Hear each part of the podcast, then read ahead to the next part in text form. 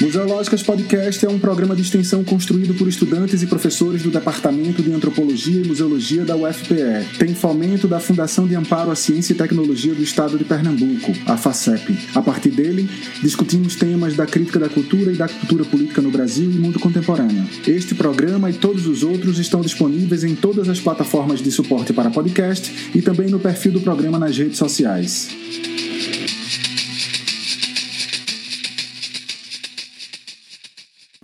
Oi, oi, eu sou Chico Sabarreto e hoje estou aqui com Ana Cláudia Rodrigues e Hugo Menezes para conversar com Jones Manuel em mais um programa da nossa série de entrevistas que a gente tem realizado agora durante a quarentena.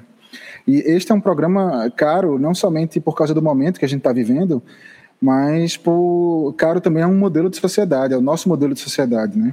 E eu digo isso porque o racismo não é uma característica simplesmente pontual nem produto apenas das ações individuais. Ou seja, não é simplesmente um desvio é, de comportamento de pessoas pouco atentas à época em que vivemos e ao quanto deve ser inadmissível um conjunto de atitudes racistas. Né?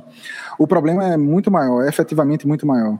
De um lado, ele é estruturante das instituições, de como a burocracia está montada, dos modelos de cidade, da divisão do trabalho, de um mercado para o consumo, das políticas dos bens culturais, do modelo de educação e tantos outros lugares que fariam essa lista ser infinita. De outro lado, Apesar de dar norte ao nosso projeto de sociedade, o racismo do século XXI é objeto de fortes contestações, resultado de movimentos sociais organizados, ora a partir de pautas identitárias, ora a partir das demandas por rupturas profundas com o nosso modelo de sociedade, centrado nas relações capitalistas de produção. Eventos específicos eh, têm revelado a profundidade dessas tensões. É o caso de Minneapolis e do conjunto de manifestações a ela associadas. Na semana passada, né, no dia 2 de junho, de 2020, a morte do menino Miguel aqui em Recife expôs novamente essa ferida, traço de nossa formação social e de como as relações mediadas por desigualdade racial podem ser profundas e pretensiosamente silenciosas. Para esse debate de hoje, o Museológicas Podcast recebe com muito prazer Jones Manuel, que é uma das jovens vozes mais expoentes da luta antirracista no Brasil do século XXI. Jones é graduado em História na UFPE mestre em serviço social na mesma universidade e contribui com uma série de blogs, além do seu próprio canal no YouTube, onde é acompanhado por quase 80 mil seguidores. Nesses diversos canais, ele escreve ou fala sobre marxismo, experiência socialista, sobre o nacional e a experiência colonial, sobre formação social brasileira, sobre teoria política e do Estado. E escreveu recentemente um livro intitulado A Revolução Africana. Jones, é, obrigado por tua disponibilidade e contribuição. E eu queria começar te fazendo uma pergunta. Que mundo é esse que esse modelo de relações ainda são possíveis, Jones? Que momento é este em que a gente vive? E o que é que os nossos dias têm posto em evidência ou que eles são eventualmente incapazes de omitir categoricamente, de esconder categoricamente? Mais uma vez, obrigado por tua disponibilidade. Eu que agradeço o convite, um prazer estar debatendo. Inclusive, o meu, o meu primeiro estágio na universidade, no primeiro e no segundo período de História, foi com a professora do Departamento de Museologia, lá no Museu do Estado de Pernambuco, com acervos é, museológicos do, dos terreiros de Pernambuco, apreendidos na época do Estado Novo. Essa foi a minha primeira experiência é, acadêmica. Então, veja, é, eu acho importante e fundamental a gente pensar primeiro o seguinte: é muito comum a gente usar frases como é, em pleno século XXI, ou no século XXI ainda existe, e coisas desse tipo. Como diria o grande Walter Benjamin, esse tipo de raciocínio parte de uma premissa do mito do progresso, né? De que as sociedades necessariamente estão evoluindo, melhorando e que todos os problemas que existem são problemas que existem porque não aconteceu ainda uma maturação da sua resolução, mas ou tarde essa, esse desenvolvimento resolutivo vai chegar. Isso não é assim que funciona. Né? Não existe necessariamente um progresso linear das sociedades. Na verdade, não existe nem necessariamente progresso. O que define a história, em última instância, como diria Marx, é a luta de classes. Né? Então, as sociedades, quando a classe trabalhadora dos explorados e oprimidos de maneira geral, não impõem transformações históricas radicais, elas tendem a reproduzir as relações sociais dominantes tal como estão e a depender da época histórica, reproduzir essas relações sociais com elementos cada vez maiores de barbárie e regressividade. No caso do Brasil, veja, eu discordo muito de quem fala que o racismo é herança da escravidão. Isso, para mim, é uma perspectiva pseudocrítica. O que acontece, na verdade, é que no processo de transição para o capitalismo, que eu compreendo a abolição, o, o fim do império e a proclamação da república como o grande início histórico da transição para o capitalismo no Brasil, é, desde o início dessa transição até os momentos fundamentais de modernização econômica do capitalismo brasileiro, e aí eu penso fundamentalmente em três momentos, que é a Revolução de 30 comandada por Getúlio Vargas, né, de 30 a 45, o período JK, com a construção da indústria automobilística no Brasil e todo o, o o boom de desenvolvimento industrial e o período do desenvolvimentismo de direita da ditadura empresarial militar, né, de 60, a ditadura foi de 64 até 85, mas o desenvolvimentismo da ditadura foi muito mais no período Médici e no período Geisel. Então, veja, todos esses momentos fundamentais de desenvolvimento capitalista, de modernização foram, como diria um grande sociólogo do passado, hoje um pouco esquecido, momentos de modernização conservadora, em que é, há um aprofundamento das relações capitalistas, um desenvolvimento dos aparelhos do Estado, profissionalização, modernização, aquisição de técnicas de produção, trabalho e, e criação de estruturas cada vez mais robustas de desenvolvimento científico-técnico, mas todo esse processo de modernização se dá sem conteúdo popular, sem o, o, que o nosso amigo Antônio Gramsci chamaria de um conteúdo jacobino. Né? Então, as modernizações no Brasil se dão em acordos de por cima em que as velhas classes dominantes se pactuam com as novas. Acho que o grande exemplo disso é o latifúndio no Brasil, né?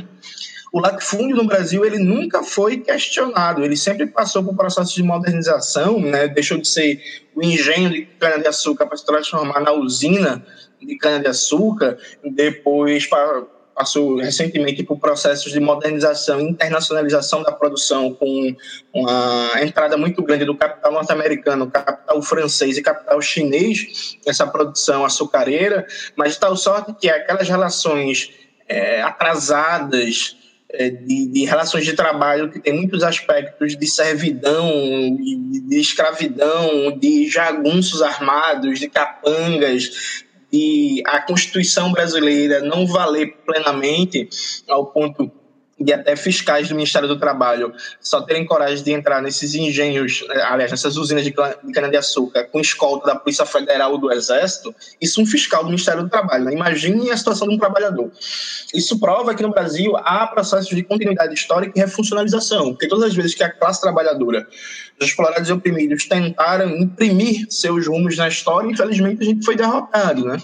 Penso especialmente aqui na campanha pela legalidade, na luta pelas reformas de base e na conjuntura dos anos 80, especialmente a eleição de 1989, em que Lula e Leonel Brizola representavam ali projetos de reformas populares com algum nível de radicalidade. Então, o racismo ele é fruto de um desenvolvimento capitalista dependente em que a subjugação da população negra que existia na época colonial e, e a parte da escravidão, ela foi superada a nível jurídico-político, a escravidão acabou, né? mas, ao mesmo tempo, como esse processo não foi um processo nacional popular jacobino, de baixo para cima, a, a montagem de uma nova estrutura de subjugação e dominação da população negra, totalmente adequada à dinâmica de funcionamento e desenvolvimento do capitalismo independente brasileiro. E essa dinâmica de funcionamento e estruturação nunca conseguiu ser derrotada. Ela nunca conseguiu, eh, a gente nunca conseguiu imprimir um golpe decisivo nessas estruturas econômicas, políticas, sociais, culturais, institucionais e por aí vai. Tal sorte que sim, existe racismo e vai continuar existindo racismo no Brasil enquanto a gente não conseguir fazer com que as massas façam história, fazer com que é, um projeto nacional popular radical, revolucionário, questione as relações de poder, as relações de dominação, as relações econômicas, o papel do Brasil no mundo enquanto país dependente e subdesenvolvido.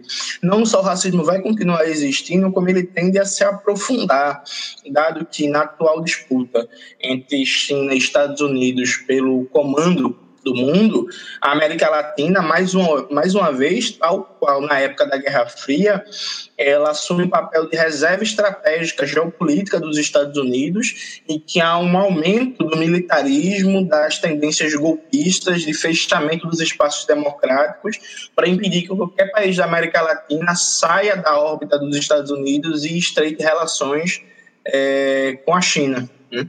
Tal sorte que a gente vive uma conjuntura política a nível nacional, a nível mundial, em que a tendência é um aprofundamento das relações de dominação e de exploração fundamentadas na lógica racista e capitalista. Então, pode ser chocante para alguns, talvez, perceber isso a partir dos protestos dos Estados Unidos, que não só nós continuamos sendo um país profundamente racista, como no período petista, o período do governo Lula e do governo Dilma, foi o período de maior aplicação de políticas públicas de igualdade racial da história do Brasil, né?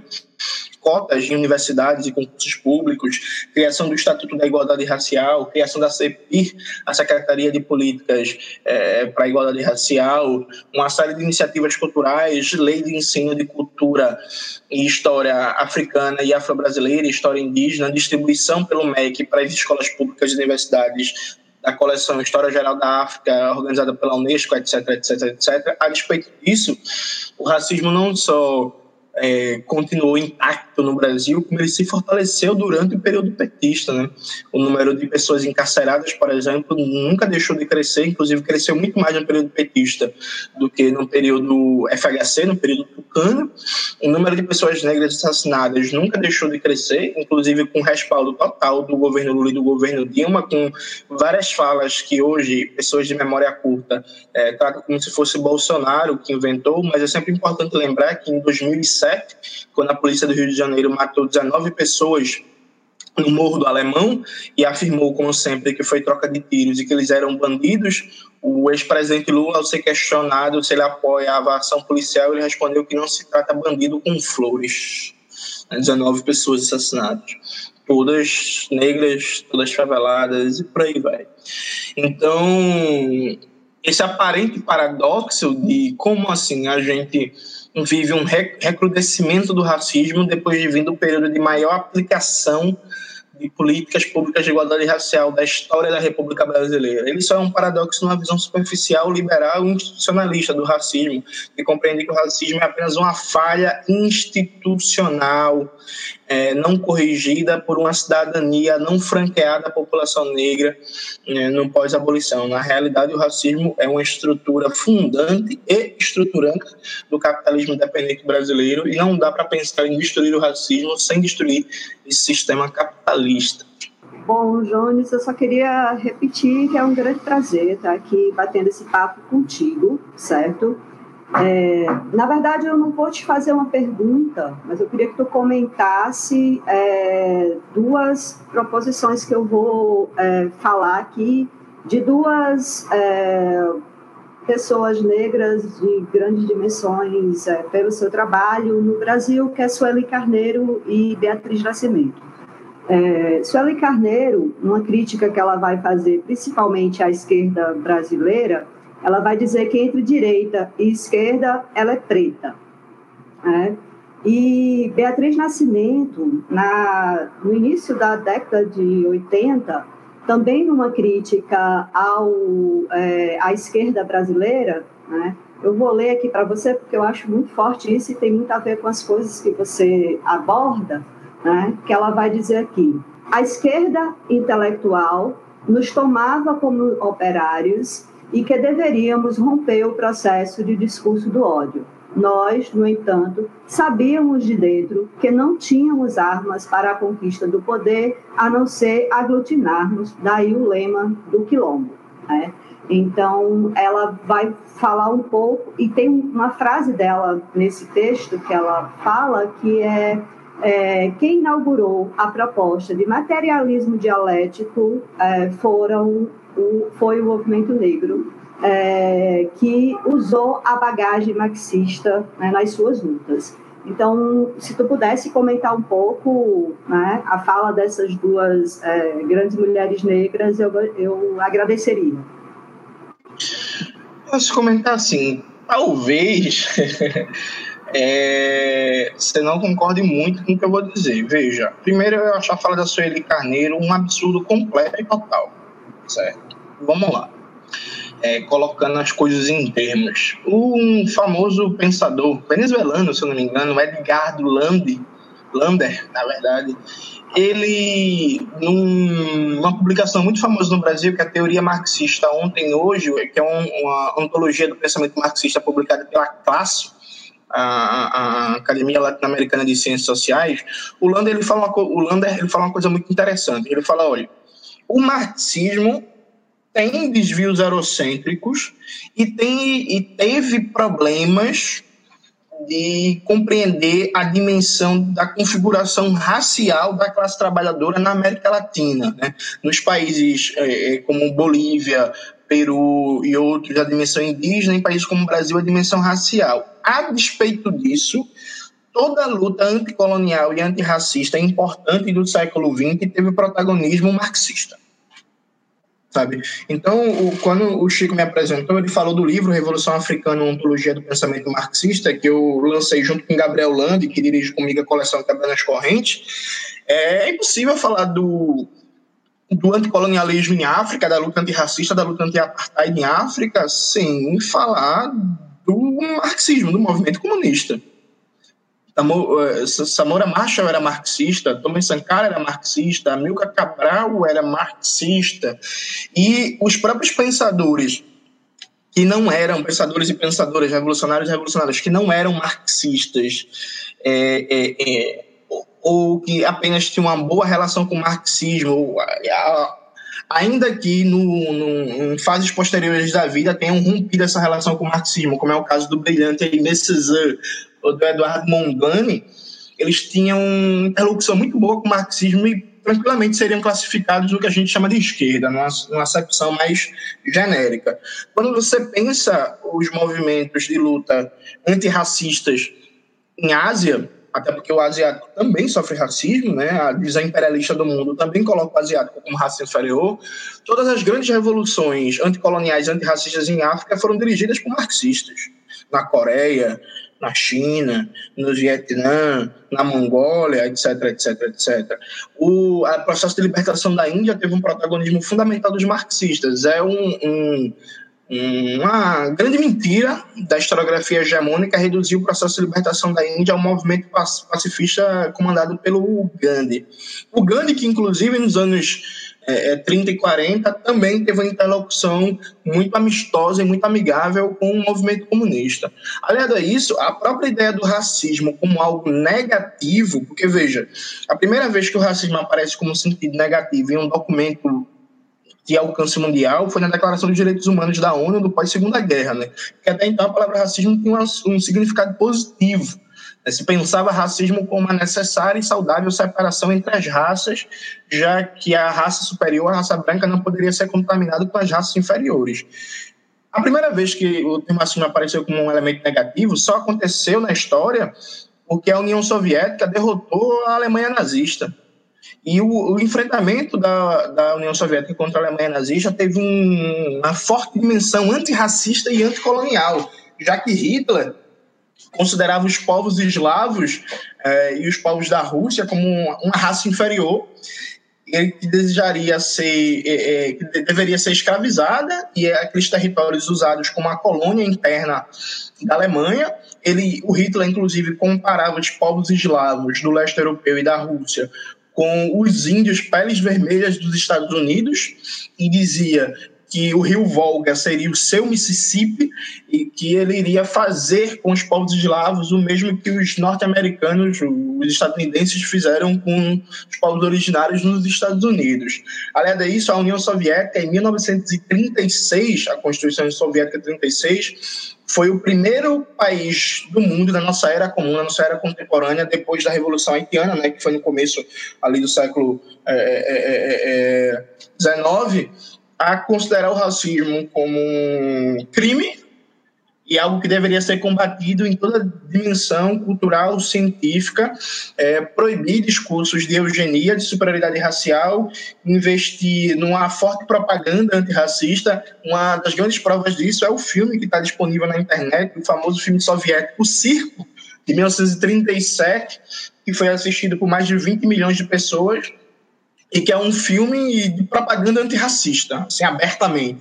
Inclusive, quando eu falo de propaganda, é porque o filme tem muito essa dimensão propagandística. É, são mensagens muito explícitas, muito direcionadas, os personagens fazendo muitos discursos políticos antirracistas e anticoloniais. Então, veja, é, se hoje eu posso votar, se hoje, a despeito do racismo, eu não sou considerado uma raça inferior do ponto de vista jurídico, é, se hoje, do ponto de vista, ao menos formal, eu tenho direitos é, civis e sou considerado um sujeito de direito, e lembrando, tudo isso do ponto de vista formal, isso é inseparável da história do movimento comunista e da vitória soviética sobre o nazifascismo.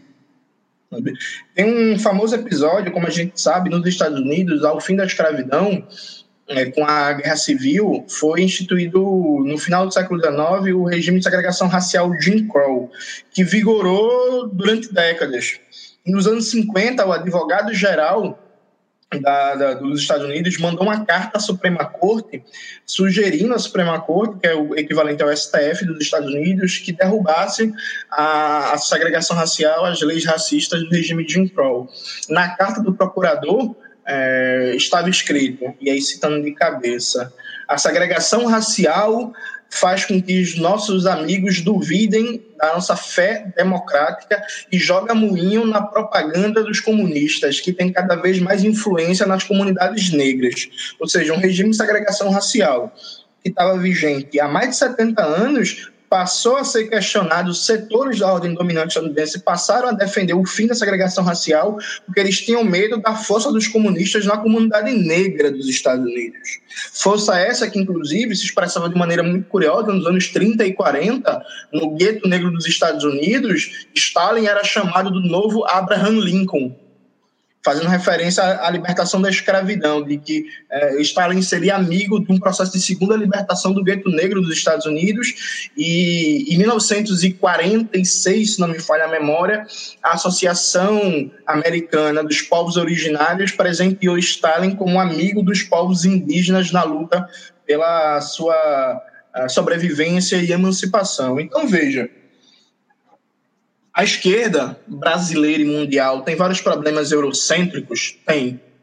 Eu mesmo luto contra eles todos os dias. Ela dá importância devida à questão racial no Brasil? Não venho formulando há muito tempo de que existe uma centralidade da luta antirracista na luta de classes no Brasil e que o conjunto das organizações que se propõem como socialistas e comunistas, que é o campo que eu pretendo disputar, porque, enfim, o campo social-liberal, social-democrata é outro campo político, não é o meu campo. É, as organizações socialistas e comunistas não dão a devida atenção à questão racial, a meu ver, não colocam peso como se deveria na luta é, contra o extermínio da população negra, que é outra, outra batalha política que eu venho muito empenhado de cobrar de organizações como a UNE, é, a União Nacional dos Estudantes, que é a maior entidade estudantil da América Latina, de jogar peso é, em campanhas de mobilização, de conscientização, de debate público contra o extermínio da população negra. Agora, esse negócio de esquerda e direita e, e eu sou negro, isso é simplesmente um absurdo histórico.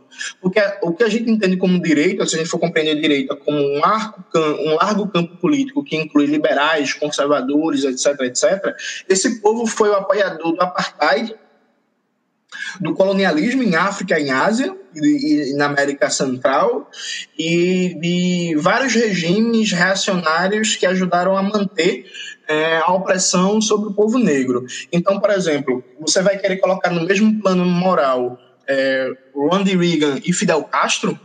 A Reagan era um firme apoiador do apartheid na África do Sul financiou tudo o que é possível e inimaginável de grupos políticos supremacistas brancos para manter o regime de apartheid na África do Sul e na Rodésia. Já Fidel Castro foi um firme apoiador das lutas anticoloniais em África, especialmente nos países lusófonos, e mandou milhares de soldados, médicos, professores, engenheiros cubanos para ajudar na luta anticolonial, antirracista e anti-apartheid, ao ponto de Nelson Mandela, depois de ser solto da prisão e eleito presidente, a primeira visita oficial que ele fez como chefe de Estado foi a Cuba para agradecer a Fidel Castro e o povo cubano pela contribuição que eles deram ao fim, ao menos do ponto de vista jurídico formal, do apartheid.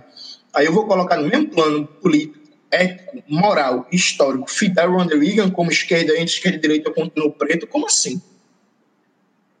Tipo assim. Hum, é, eu vou colocar no mesmo plano moral o, na história dos Estados Unidos, por exemplo, esquerda e direita, quando os Panteras Negras eram uma organização marxista, Angela Davis é marxista. Nos anos 30, os linchamentos públicos no, no sul dos Estados Unidos, eles pararam de ser anunciados como eventos públicos é, é, é quase que como uma espécie de comemorações, né? Eram anunciados em jornal, hoje vamos linchar o negro, aí é toda a família vê um linchamento negro. Eles pararam de ser anunciados como evento público, tolerados como anúncio de jornal, anúncio em, em muro de cinema, por causa de uma campanha mundial que foi tocada pelo movimento comunista e pela União Soviética em 33, 34. Então deve-se a o movimento comunista, aos comunistas negros e negras dos Estados Unidos, o fim dos linchamentos públicos como um evento normal e corriqueiro da vida cotidiana do sul dos Estados Unidos. Aí eu vou colocar no mesmo plano moral Angela Davis, os Panteras Negras, o Ron Howard, junto com Bush, com Clinton, com Nixon, sabe? Tipo assim. Como assim? Como é que se sustenta historicamente? Eu acho que esse tipo de frase é uma frase de efeito que pega muita gente, enfim, porque se olha para a baixa atenção que historicamente os marxistas deram à questão racial, e é a partir dessa superficialidade se abraça isso, mas isso não faz sentido nenhum do ponto de vista histórico, inclusive para o Brasil, porque veja, a primeira vez que foi apresentado um projeto de lei no nosso Parlamento Nacional em defesa das religiões de matriz africana e do ensino e História e Cultura Africana foi nos anos 40 pela bancada comunista. Foi projeto ap apresentado pelo deputado Jorge Amado, do PCB, e defendido em discurso no plenário pelo famoso deputado Carlos Marighella, também do PCB. A, a, a, o Nelson Werneck Sodré, militante histórico do PCB, ele no seu livro de 1959, Introdução à Revolução Brasileira, ele traça um programa do que seria a Revolução Brasileira. Lá, nesse livro, tem um capítulo inteiro dedicado à questão racial, que Nelson Werneck Sodré coloca como papel central da luta pela Revolução Brasileira o combate à discriminação da população negra e ele combate um mito muito forte da sociologia da modernização no Brasil, que era a ideia de que a modernização do sistema capitalista por si só ia combater o racismo, acabar com o racismo, porque o racismo seria uma espécie de reminiscência do sistema aristocrático do, do, do, das relações sociais é, da época da colônia que subsistiram no Brasil. O desenvolvimento do capitalismo por si só ia resolver isso. O Nelson Werneck Sodré combate isso. É, faço questão, inclusive, de ler um trecho desse livro de Nelson Sodré, de 1959. É, diz na conclusão do capítulo: a autenticidade brasileira desse desenvolvimento não será encontrada senão pela valorização do negro e de sua contribuição, é, e dos seus esforços seculares efetivados pelo povo negro e seus descendentes, miscigenados, misturados ou não, na formação e no desenvolvimento da libertação do Brasil. Então, veja, a história dos comunistas, dos marxistas no Brasil na questão negra é uma história falha, mas que não se resume a falhas. O grande problema é, inclusive, quem vai criticar o marxismo tem uma versão hegemônica do marxismo para fazer a crítica. Por exemplo, Caio Prado Júnior é considerado, de maneira unânime, o maior pensador marxista brasileiro. Eu acho essa afirmação absurda. Eu não considero o Caio Prado Júnior maior marxista brasileiro, não. Nem considero ele uma figura que seja a personificação do marxismo no pré-golpe. Eu acho Nelson Werneck Sodré muito melhor que Caio Prado Júnior, e Nelson Werneck Sodré deu uma atenção fundamental à questão racial que Caio Prado Júnior nunca deu. Muito pelo contrário, as obras de Caio Prado Júnior estão crivadas de racismo. Eu considero que o, o, Cara, acabei de esquecer. Clóvis Moura. O Clóvis Moura é muito melhor que o Caio Prado Júnior, mas foi esquecido pela maioria da tradição marxista. Eu não, eu busco resgatar o Clóvis Moura e divulgar sua obra, que é fundamental. Então, essa afirmação, para mim, não só é absurda do ponto de vista histórico, como cabe uma pergunta de volta é, para a Sueli Carneiro e os movimentos políticos que são orientados por uma perspectiva como a que ela defende, que é qual é o resultado político que vocês estão tendo? Porque assim, né, eu faço questão sempre, ano passado eu fui para mais de 30 cidades fazer debates sobre a questão racial, sobre a Revolução Brasileira, lançar meu livro, eu sempre fiz uma pergunta para várias pessoas do movimento negro que, que estavam lá de, participando, debatendo, ó, vem cá, qual foi a resistência que teve nas ruas é, quando começou a acontecer o desmonte das políticas públicas de igualdade racial do período petista? Quem foi para as ruas defender a CEPI, que foi fechada? Quem foi para as ruas defender a aplicação do Estatuto da Igualdade Racial? Quem foi quem está indo para as ruas para defender a política de cotas que está sendo esvaziada é, na prática com o, os cortes na, na, política de assistência estudantil no orçamento da universidade? Quem é que foi, foi para a rua do movimento negro defender isso? Qual é a capacidade política que esse movimento negro hegemonicamente antimarxista está tendo para influenciar na política brasileira? Qual foi o peso que teve na eleição, no debate público de 2018? Sabe, então, assim, vamos fazer essa pergunta, assim, essa, esse tipo de discurso político, esse tipo de estratégia está dando certo? E parece muito claro que não. Porque, assim, hoje, o que eu defendo é minoria, né? Defendo o movimento negro, um racismo antirrevolucionário de orientação marxista. Eu sou minoria da minoria. Estou conseguindo cavar muito espaço junto com vários outros camaradas, mas a gente é minoria. E como a gente sabe, quando você vai analisar um movimento político, você tem que cobrar quem é hegemônico, quem tem mais força. Então, quem tem mais força não sou eu. Quem é hegemônico são leituras muito próximas, como a da Sueli Carneiro. E aí? Qual é o resultado político? Está indo bem? Está conseguindo conquistas? Quais? Sabe? Tipo, então é muito legal é, bater eternamente num espantalho, numa tal de esquerda branca, é, que é tipo, como se gosta de dizer, não, esquerda branca, esquerda branca, mas e aí? E aí, assim, para concluir essa resposta, acho muito interessante também que quem adora bater nesse espantalho da esquerda branca, dos marxistas, que não dão atenção, que o entre esquerda e direita continua negro, que é o seguinte, são pessoas, e eu respeito, são escolhas políticas, visões políticas diferentes, mas são pessoas que adoram colar em eventos da Fundação do Banco Itaú, da Fundação Roberto Marinho, da, Funda da Ford Foundation, da Fundação Rockefeller e por aí vai. E, embora respeite as diversas posições políticas, porque acho que ninguém é obrigado a pensar igual, a pensar igual, eu acho muito estranho quem tem mais repulsa pelo marxismo do que pelo Banco Itaú. Então, Jones, eu queria novamente reiterar os nossos agradecimentos, foi massa, está sendo muito legal essa conversa contigo.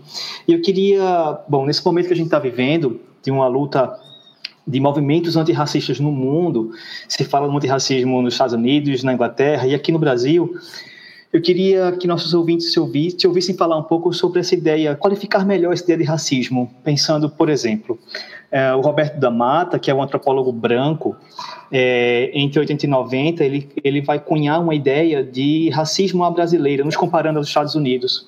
Dizer que esse racismo é ligado à cor da pele, muito menos, muito mais do que a, a ascendência, como seria nos Estados Unidos. Seria um racismo mais sutil, um racismo que se manifesta nas. Está incrustado, se manifesta nas práticas de, de tal modo que às vezes a gente nem percebe um pouco na, na, na esteira do, do Florestan Fernandes, que diz que a gente tem preconceito de ter preconceito. Então, que são dois, são dois, dois pensadores brancos. Eu queria te ouvir, Jonas, falar um pouco sobre que racismo é esse. É, é possível pensar no racismo brasileiro? É possível pensar no racismo que ocorre no Brasil, que se diferencia de, outro, de outras formas de, de manifestação do preconceito racial no mundo? É, é, a partir da tua perspectiva marxista, é possível pensar isso? Veja, tem um pensador de, de, origem paquistanesa e que nasceu nos Estados Unidos, mora lá, trabalha lá, que é o Assar Hayden. Ele teve no Brasil ano passado para lançar seu livro Armadilhas da Identidade, Raça e Classe nos Dias de Hoje, publicado pela editora Veneta. Eu tive no lançamento do livro dele com ele, debatendo. Um cara genial, fantástico. Eu brinco que é o único seriano que eu gosto. e o Assa Hayden, ele tem uma perspectiva que eu acho muito interessante. Ele diz o seguinte: olha, é infrutífero a gente tentar formalizar um conceito de raça e de racismo a despeito da formação social de que se está debatendo e depois disso buscar aplicar esse conceito às diversas formações sociais. É muito mais interessante tentar entender como nas diversas formações econômico-sociais se configura as estruturas de raça, as, as estruturas político-econômicas e tal, e como a raça e o racismo assumem é, particularidades que tornam um fenômeno, ao mesmo tempo que é igual, não é o mesmo. Então, por exemplo, existe o problema do racismo nos Estados Unidos e no Brasil, claro, mas não é o mesmo racismo. Sabe? Dentre outras coisas, porque os Estados Unidos é um país de capitalismo central, um país imperialista, uma superpotência mundial, em que, dentre outras coisas, a população negra configura-se como efetivamente uma minoria, uma fração da classe trabalhadora. O Brasil é um país de capitalismo independente, em que a população negra se configura como a maioria da população, ainda que há um processo de negação e apagamento muito grande da identidade do ser negro no seio da classe trabalhadora. Então, eu começaria dizendo o seguinte: veja, eu acho essas comparações de Estados Unidos com o Brasil eu acho que elas podem ser frutíferas, mas historicamente elas não são. Eu lembro, estava é, falando agora do, do, erro da história das esquerdas, o PCB, por exemplo, no seu jornal A Nação, em 1927 ou 28, se não me engano, o PCB solta uma matéria na capa do jornal que diz: não há preconceito de cor no PC PCB estava dizendo que não existia racismo dentro do partido, preconceito de cor dentro do partido, e ele comparava a situação do Brasil com a dos Estados Unidos. Né? Não, lá tem um regime de segregação racial, Jim Crow, aqui todo mundo está meio que junto, misturado, pá, mora, no, mora nos mesmos bairros, é, casa de boa, sem problemas. Então, historicamente, a comparação do racismo brasileiro com o racismo estadunidense, ele se deu muito no sentido de mito, inclusive legitimador da democracia racial no Brasil, e inclusive se criou um apagamento da memória histórica, que quer dizer que o Brasil nunca teve lei de segregação racial, isso é falso. o Brasil, durante o período da chamada República Oligárquica, ou como se chamava na minha época de escola, República Velha, a gente tinha leis eugênicas, que sobreviveram durante o governo varguista. O governo Varguista tinha é, é, dispositivos legais que defendiam, legitimavam e aplicavam a eugenia. Então, assim, o Brasil teve, não teve um regime jurídico-político de segregação racial tão bem estruturado como o Jim Crow nos Estados Unidos, mas nós tivemos, sim, leis é, é, racistas de segregação racial. Então, historicamente, serviu para legitimar muita democracia racial e para dizer que o racismo brasileiro é mais suave, é mais tranquilo. Quando, na verdade, se a gente for pegar, por exemplo, expressões fenomênicas do racismo, a gente vai perceber que o Brasil a situação é muito pior. Por exemplo, a, a polícia brasileira mata infinitamente mais que a polícia norte-americana. Sendo que a população brasileira é menor, a população brasileira é 210, 210 milhões de habitantes e a população dos Estados Unidos é 328 milhões de habitantes. Então a gente mata muito mais em termos absolutos do que a polícia dos Estados Unidos, se a gente for colocar em termos proporcionais da população, o número é ainda mais assustador. Quando circulou aquela foto da delegacia de, de, Minneapolis pegando fogo, e todo mundo achou bonito, eu também achei bonito, achei fantástico, e o pessoal se perguntando por que a gente não faz isso no Brasil. Veja, no Brasil, se a gente for tocar fogo na delegacia, a polícia abre fogo com bala de verdade, né? com bala de borracha não. Então, imagine você no Rio de Janeiro, não sei se vocês já foram para o Rio de Janeiro, mas ali, eu imagino que sim, ali na Lapa, ali próximo, tem um batalhão da Polícia Militar gigante, né, num prédio antigo, num prédio meio histórico e tal, próximo dos Arcos da Lapa. Imagine a população do Rio de Janeiro protestando e tentando tocar fogo naquele batalhão da Polícia Militar. A Polícia Militar abre fogo mata uma porrada de gente, simples assim, sabe? Então, assim, não existe é, é, é, comparação. Hoje eu acordei com todo mundo divulgando um vídeo de um lutador de boxe da França que viu os manifestantes apanhando e foi para cima da polícia para defender os manifestantes e socou vários deles, vários policiais e tal. E aí eu sempre fiquei. Eu, quando eu vejo isso, eu sempre fico pensando. Eu penso, se fosse no Brasil, esse lutador de boxe, ele era assassinado, levava um tiro, e os jornais aí iriam dizer que, que, que, que ele era um manifestante violento, iam dar um jeito de legitimar o assassinato do rapaz. Então, assim, quando a gente para para pensar em muitos aspectos, o nível de violência, de brutalidade no Brasil é muito maior do que nos Estados Unidos, ao contrário da mitologia do racismo aqui como, como é, um problema menor se comparado com o norte-americano. Aliado a isso, veja, é, eu acho o Florestal Fernando genial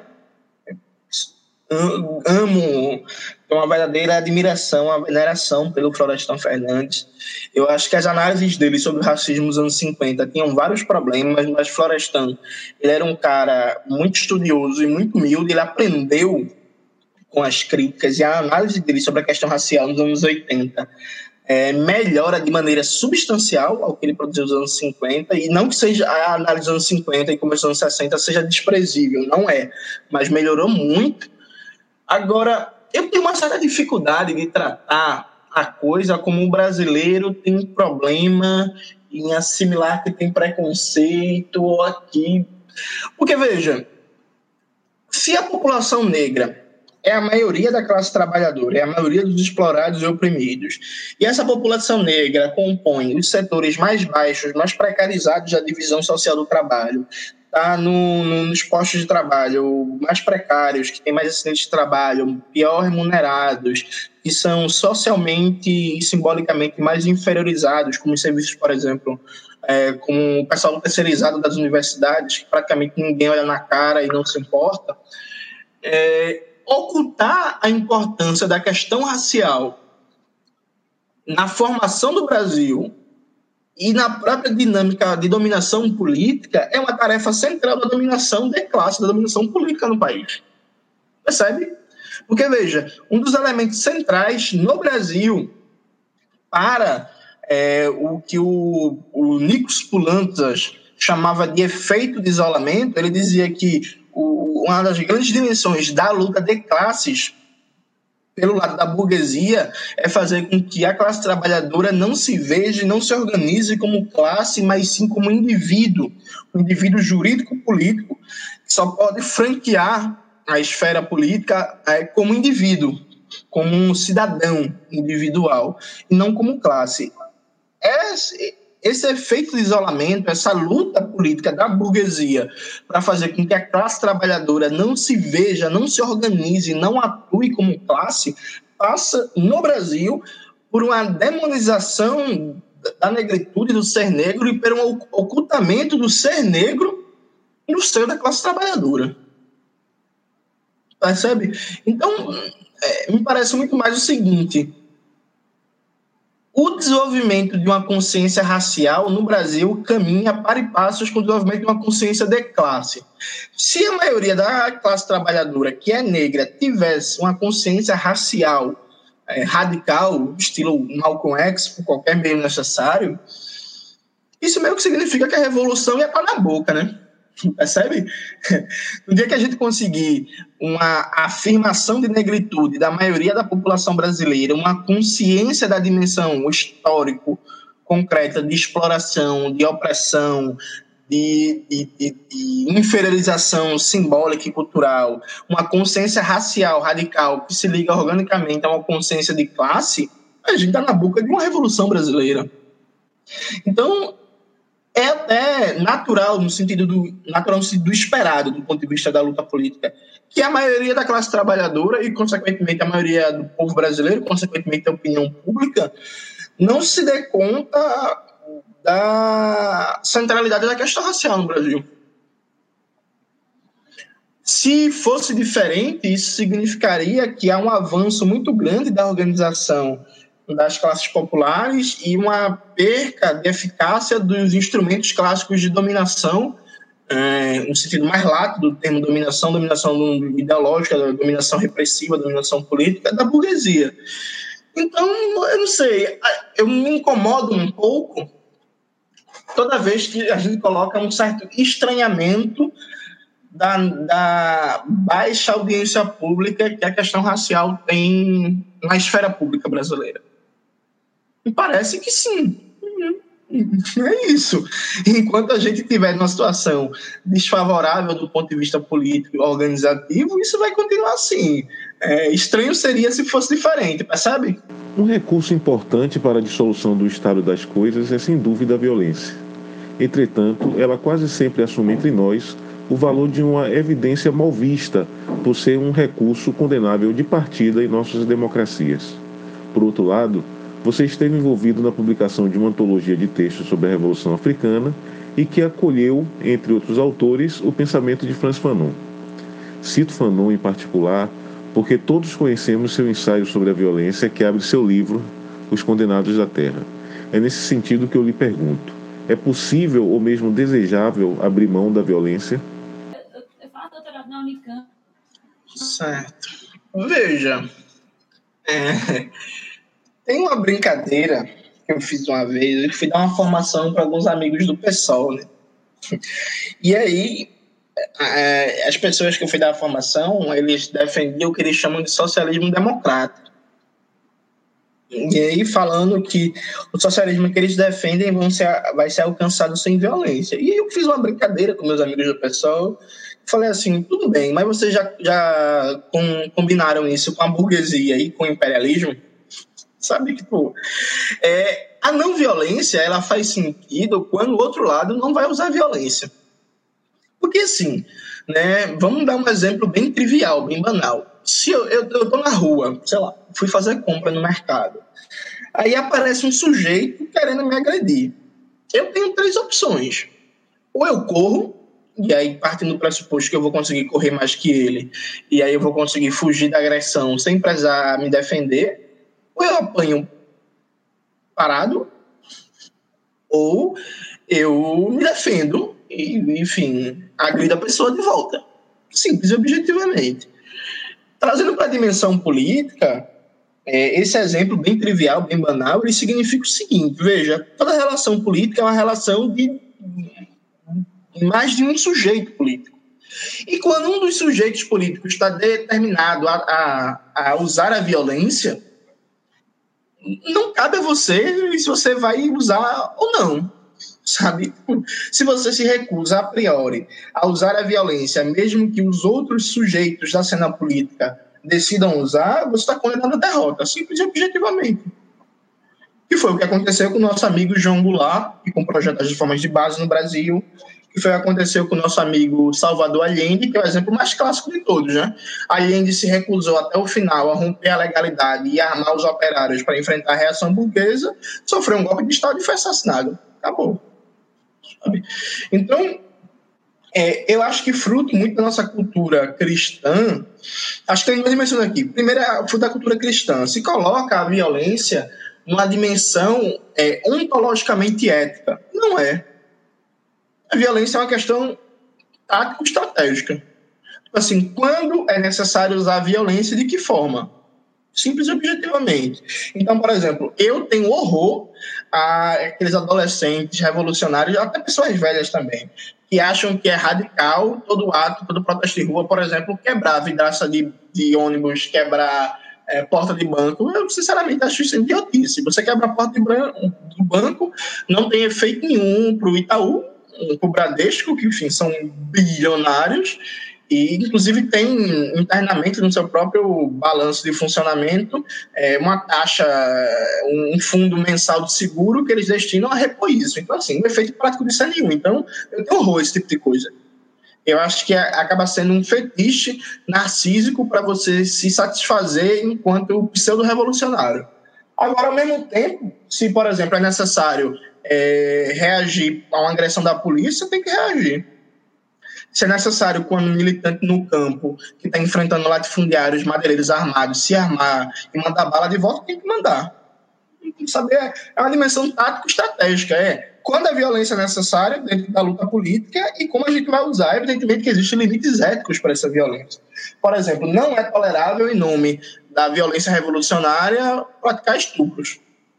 Assim como não é tolerável praticar torturas em, em série por sadismo, como na ditadura empresarial militar. Assim como não é tolerável sair matando pessoas idosas. Sabe? Existem limites éticos para quando as forças populares vão é, usar da violência revolucionária. Agora, esses limites éticos estão subordinados dentro da dimensão tático-estratégica. Quando é necessário usar a violência quando não. Tem um famoso exemplo de Lenin. Lenin é sempre mostrado como um, um, revolucionário violento e tal, mas isso quem cita é o Eric Hobsbawm no livro Revolucionários. Hobsbawm ele fala assim, ó, Lenin, quando a social-democracia da Áustria-Hungria é, organizou um atentado contra o primeiro-ministro, Lenin foi contra e mandou uma carta para o partido da Áustria-Hungria criticando a ação do partido. Mas Lênin contra a violência, sim, contra a violência, porque Lênin na carta escreveu, ó, em, traduzindo em linguagem popular o, o, a lógica do raciocínio de Lênin. Ei, meu irmão, por que vocês mataram o primeiro-ministro? Isso não vai adiantar nada. Eles vão, trocam por outro primeiro-ministro, usam o atentado como desculpa para decretar um estado de exceção, que inclusive foi o que aconteceu, e para colocar o partido na ilegalidade. Não seria muito mais fácil se, em vez de matar um primeiro-ministro para evitar a Primeira Guerra, a participação da Áustria na Primeira Guerra Mundial, vocês tivessem feito uma campanha em massa na classe trabalhadora é, contra a guerra? Percebe? Então, a, a dimensão de Lane não é a priori ser a favor e ser, e ser contra a violência. Isso, não, isso, inclusive, dentro de uma lógica política, de debate de estratégia política, isso não faz nem sentido. A questão é, vale mais o quê, por exemplo, né, nessa situação da Áustria-Hungria? Vale mais matar um primeiro-ministro que no outro dia eles substituem e a máquina continua funcionando? Ou vale dedicar as energias para fazer um diálogo em massa com a classe trabalhadora? Faz um diálogo com a classe trabalhadora, sabe? A violência está sempre subordinada a essa dimensão da análise estratégico-tática, tático-estratégica. No caso do Fanon, em específico, o, o Fanon ele parte de uma análise teórica que é a realidade colonial é em si um sistema de ocupação militar reproduzido por uma burocracia civil e policial que resulta num processo de desumanização e alienação total do colono. Então, o Fanon ele parte de uma premissa teórica que é numa situação de ocupação militar, porque fundamentalmente o colonialismo é uma ocupação militar, a saída é a luta armada. Então não dá para pensar em luta de massas por canais democráticos numa situação colonial, já que o colonialismo é a negação de qualquer dimensão de democracia. Então o Fanon também está colocando a coisa em termos estratégicos. Fanon não defende a, a violência revolucionária em abstrato. Fanon está defendendo a violência revolucionária numa situação de ocupação colonial em que não há possibilidade de lutar de outra forma. E ele está corretíssimo. Sabe? É isso. Hoje no Brasil, com toda a violência que a gente vive, ainda existem possibilidades de fazer política de outra forma que não com as armas na mão. Sabe? Mas amanhã pode não acontecer. Isso, isso pode mudar. E se a gente tiver que pegar em armas, tem que pegar. Simples e objetivamente. Aliado a isso, veja, a violência ela é onipresente na democracia burguesa a democracia, nas democracias ocidentais. Existe uma, uma postura filosófica de cunho idealista muito comum nas teorias políticas, que é assim, Você pega, sei lá, uma pensadora como Hannah Arendt. Hannah Arendt vai, compreende que a política é, por essência, uma esfera pública de entendimento entre pessoas livres que dispensa a violência. Porque o fundamento da política é o diálogo na esfera pública. Então, se tem violência, isso é negação da política. São fenômenos não políticos. Essa definição de política ela é um simples dever ser abstrato do escolar do mundo real. Porque onde é que na república mais democrática do capitalismo que você imaginar, onde é que no capitalismo a classe trabalhadora não é submetida, não é a cliente preferencial do direito penal do sistema carcerário da polícia? Onde é? Assim, na França, na Inglaterra, na Suíça, na Dinamarca? Onde é? Em todo sistema capitalista, como diria o grande Pachucanes, no capitalismo o direito penal é o terror organizado da classe dominante. Em todo sistema capitalista, a classe trabalhadora é o cliente preferencial do direito penal, do sistema carcerário, da violência policial. Coisas como batalhão de choque ou, ou né, polícia antimotim, como é chamado em alguns países. Veja, batalhão de choque não foi criado para burguesia, não, viu? Batalhão de choque é, é um, uma tropa da polícia criada especialmente para lidar com multidões. Quem são as multidões? É, é, a burguesia da Zona Norte de Recife? É a burguesia dos Jardins Paulistas? Não é, né? somos nós. Então, assim, não existe política sem violência. Não existe, simplesmente, objetivamente. Toda democracia liberal burguesa funciona estruturalmente a partir da violência. O que acontece é, a depender do papel do país na divisão internacional do trabalho, a depender da estrutura de classe, a depender de uma série de fatores, essa violência é mais pronunciada, menos pronunciada, às vezes atinge principalmente a minoria racial, às vezes a classe trabalhadora como um todo, mas não existe democracia burguesa sem violência. E aí, na luta da classe trabalhadora contra a burguesia, se for necessário usar violência, e via de regra sempre é, porque a luta de classes, sempre que se acirra, tem uma dimensão político-militar, e quem dizia isso não, não é Jones, que é radical demais, é Antônio Gramsci, ele dividia o momento da correlação de forças em três níveis, e o último nível era o momento político-militar, é, a gente vai usar, tem que usar. Não é nem se vai usar, na maioria das vezes não usou, mas tem que usar se quiser ganhar. Porque na história do marxismo ocidental, eu debati isso num vídeo recente no meu canal, existe um fetiche pela derrota, pelo martírio. Né? Todo mundo gosta, por exemplo, de Salvador Allende, porque o Salvador Allende morreu. Salvador Allende não tivesse morrido, tivesse derrotado o golpe de Estado e conduzido o processo de transição socialista no Chile, Salvador Allende seria desprezado como muitos, como um governo autoritário, como um governo totalitário, como foi, por exemplo, o Fidel Castro. Mas Salvador Allende morreu. E é por isso que ele é adorado, e é por isso que ele é uma unanimidade nos dias atuais. Então, tem quem goste dessa coisa cristã, de fetiche pela derrota, de fetiche pelo martírio, está eternamente na situação de Davi contra Golias. Eu, sinceramente, penso política como objetivo de conquista do poder e de derrubada do poder da classe dominante, derrubada da burguesia.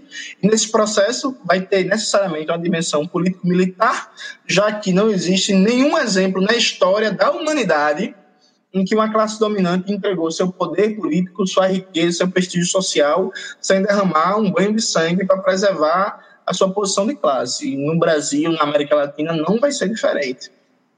Jones, obrigado demais a tua disponibilidade. Acho que a gente aprende muito com uma conversa, com essa conversa e com, com o tipo de postura política que tu representa e, e trazendo esse debate. Num, num, num, eu, eu quero insistir dizendo no momento que a gente está vivendo, sem querer parecer reproduzir o anacronismo que você criticou na pergunta que eu, que eu fiz.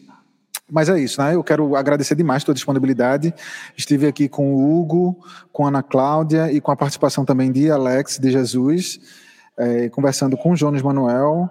E é, agradeço, peço que vocês é, escutem esse programa, escutem os demais programas que estão disponíveis no, no, nosso perfil no SoundCloud e também nas demais plataformas de suporte para podcast. Muito obrigado, Jones, muito obrigado pela tua disponibilidade. Nada, eu que agradeço, foi um prazer essa conversa rápida. É dizer que eu estou disponível para outros momentos, basta a gente marcar. E é isso. Agradeço demais e até uma próxima. Museológicas Podcast é mantido pelos grupos de pesquisa museológicas e curupiras, colonialidades e outras epistemologias, bem como pelo Laboratório de Expografia, Expolab, Laboratório de Estudos Avançados em Cultura Contemporânea, o LEC, Laboratório de Multimídia e pelo Observatório de Museus e Patrimônio.